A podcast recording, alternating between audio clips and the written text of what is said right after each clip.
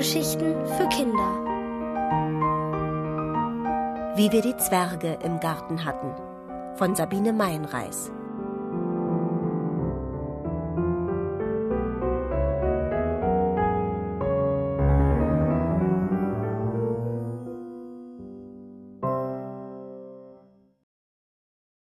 Der geheimnisvolle Gast. Ich glaube nicht mehr an den Weihnachtsmann. Und auch nicht an Gespenster. Riesen habe ich mal gesehen. Sie lagen da so in der Gegend. Der eine streckte die Nase zum Himmel, und der andere hatte im Schlaf einen Arm übers Gesicht gelegt, als ob er schwer träumte. Aber es war schon ziemlich dunkel, als ich die Riesen sah, und ich bin mir nicht ganz sicher, ob es nicht einfach langgestreckte Hügel waren, mit Bäumen obendrauf. Das Einzige, was es ganz wirklich gibt, das sind Zwerge. Meine Mutter hat mir erzählt, sie kam als Kind beim Milchholen immer an einem Garten vorbei. Da stand unter den Büschen auf einer Lichtung ein kleines Haus. Zuerst dachte sie, es sei ein Haus für Kinder. Aber einmal stand sie am Zaun und guckte sehr lange und sehr aufmerksam auf die dunklen Fensterscheiben, in denen sich hier und da das Licht spiegelte und da sah sie, wie sich dahinter etwas bewegte. Das waren Zwerge. Genauso ein Häuschen, wie sie es mir beschrieben hat, hab ich auch gesehen. Als wir auf der Autobahn zu meiner Tante fuhren. Es lag in der Furche einer Waldrodung, die gerade neu bepflanzt worden war. Die Bäumchen wuchsen sehr langsam. In den vier Jahren, die wir dort entlang kamen, wurden sie kaum größer und so konnte ich das kleine Haus immer gut sehen. Ich wäre gern einmal ausgestiegen und hingelaufen. Aber es gab dort keinen Parkplatz. Und meine Mutter meinte auch, man sollte die Zwerge nicht unnötig stören. Sie fänden sowieso schon kaum noch ein ruhiges Fleckchen zwischen all den Autobahnen und Kanälen und Schienensträngen. Damals lebte Herbert noch bei uns. Herbert war Mamas neuer Freund und ich fand ihn ziemlich überflüssig. Mama tobte immer abends im Bett mit mir. Sie musste mich abkitzeln oder mit mir kuscheln oder mir Geschichten erzählen, je nachdem, was ich gerade wollte. Und sie sang mir Weihnachtslieder vor mit ganz verkehrtem Text. Herbert guckte dann immer zur Tür herein und wartete, weil Mama nun endlich zu ihm kommen sollte. Ich glaube, er war eifersüchtig, weil Mama nie mit ihm sowas spielte. Und ich dehnte das Spiel dann immer aus, damit sie noch recht lange bei mir bleiben musste. Eigentlich hatte ich nichts gegen Herbert. Später, als Mama und er sich getrennt hatten, kam er uns noch öfter besuchen. Dann freute ich mich. Aber in der Zeit, als er bei uns war, fand ich, dass er einfach störte. Verstanden haben wir uns aber in der Sache mit den Zwergen. Dafür hat sich Herbert immer sehr interessiert. Wir wohnten damals etwas abseits beim Ort, nahe am Wald und hatten sogar einen Garten. Ich spielte hinten bei den verwilderten Büschen, wo mir keiner was aus Versehen kaputt machen konnte. Mm, es gab dort sehr hellen Zuckersand. Ich hatte mir ein Auto daraus gebaut, in dem ich bis in den hohen Norden fuhr. Zu Nils Holgersson und Pippi Langstrumpf. Und zuletzt baute ich noch ein kleines Haus aus Sand. Noch kleiner als das an der Autobahn. Eigentlich hatte es eher Schlumpfengröße. Eines Morgens, Herbert war schon zur Arbeit gegangen, machte ich eine überraschende Entdeckung.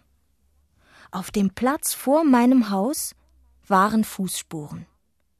Ganz deutlich sah ich Abdrücke von winzig kleinen Füßen, die sich dem Haus genähert hatten. Bei der Tür hörten sie auf. Und um das Haus herum sah ich keine Spuren in die entgegengesetzte Richtung. Also musste die kleine Person sich noch in meinem Haus befinden. Wahrscheinlich um zu schlafen, denn bei den Zwergen ist ja am Tage Nacht und des Nachts Tag. Ich setzte mich in den Sand und starrte auf mein Haus. Ob man ein Atmen oder ein ganz kleines Schnarchen hören würde? Ich strengte meine Ohren an und guckte so scharf, dass mir die Augen ein bisschen tränten. Plötzlich bewegte sich etwas. Ein Sandkrümel löste sich aus der Wand unterm Fenster. Und ein paar Körner rutschten hinterher. Dort also musste sich der Zwerg hingelegt haben. Ich guckte und guckte, so lange, wie man auf die Uhr guckt und wartet, dass der Zeiger sich bewegt, und noch länger. Aber nun bewegte sich nichts mehr. Der Zwerg musste sehr erschöpft sein. Sicher lag er auf dem Rücken, den Mund halb offen. so war Herbert auch einmal eingeschlafen, nachdem er mich den langen Weg vom Kindergarten nach Hause getragen hatte. Der Arme. Und Zwerge tragen ja meistens auch ihre Säcke auf dem Rücken. Ich schlich auf den Zehenspitzen zum Frühstück, um alles meiner Mutter zu erzählen. Wir überlegten nun, was wir für unseren Gast tun könnten, damit er sich bei uns heimisch fühlte. Wahrscheinlich war er auf der Durchreise, und wir wollten ihm seinen Aufenthalt bei uns so angenehm machen, dass er keine Lust mehr hätte weiterzuziehen. Hm, was braucht ein Zwerg im Sommer am meisten? Natürlich einen See, damit er baden kann.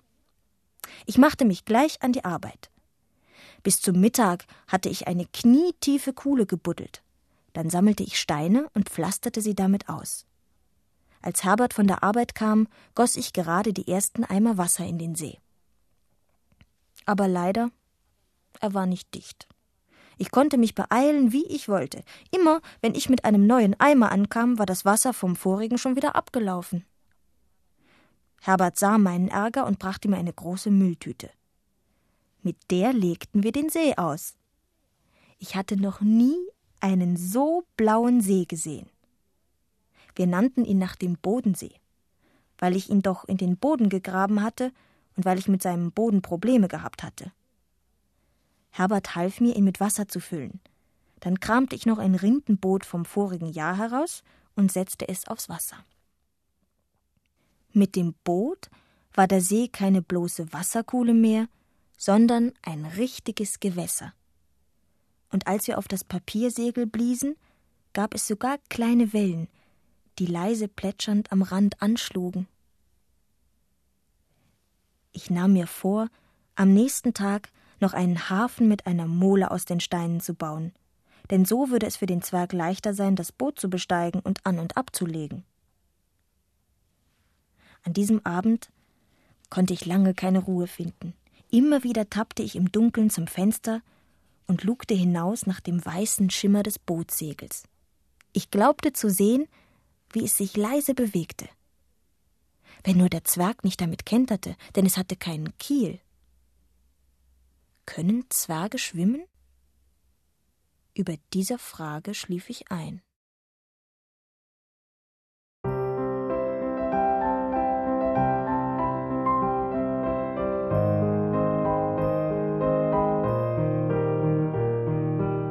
Ihr hörtet, wie wir die Zwerge im Garten hatten, von Sabine Meinreis, gelesen von Astrid Kors.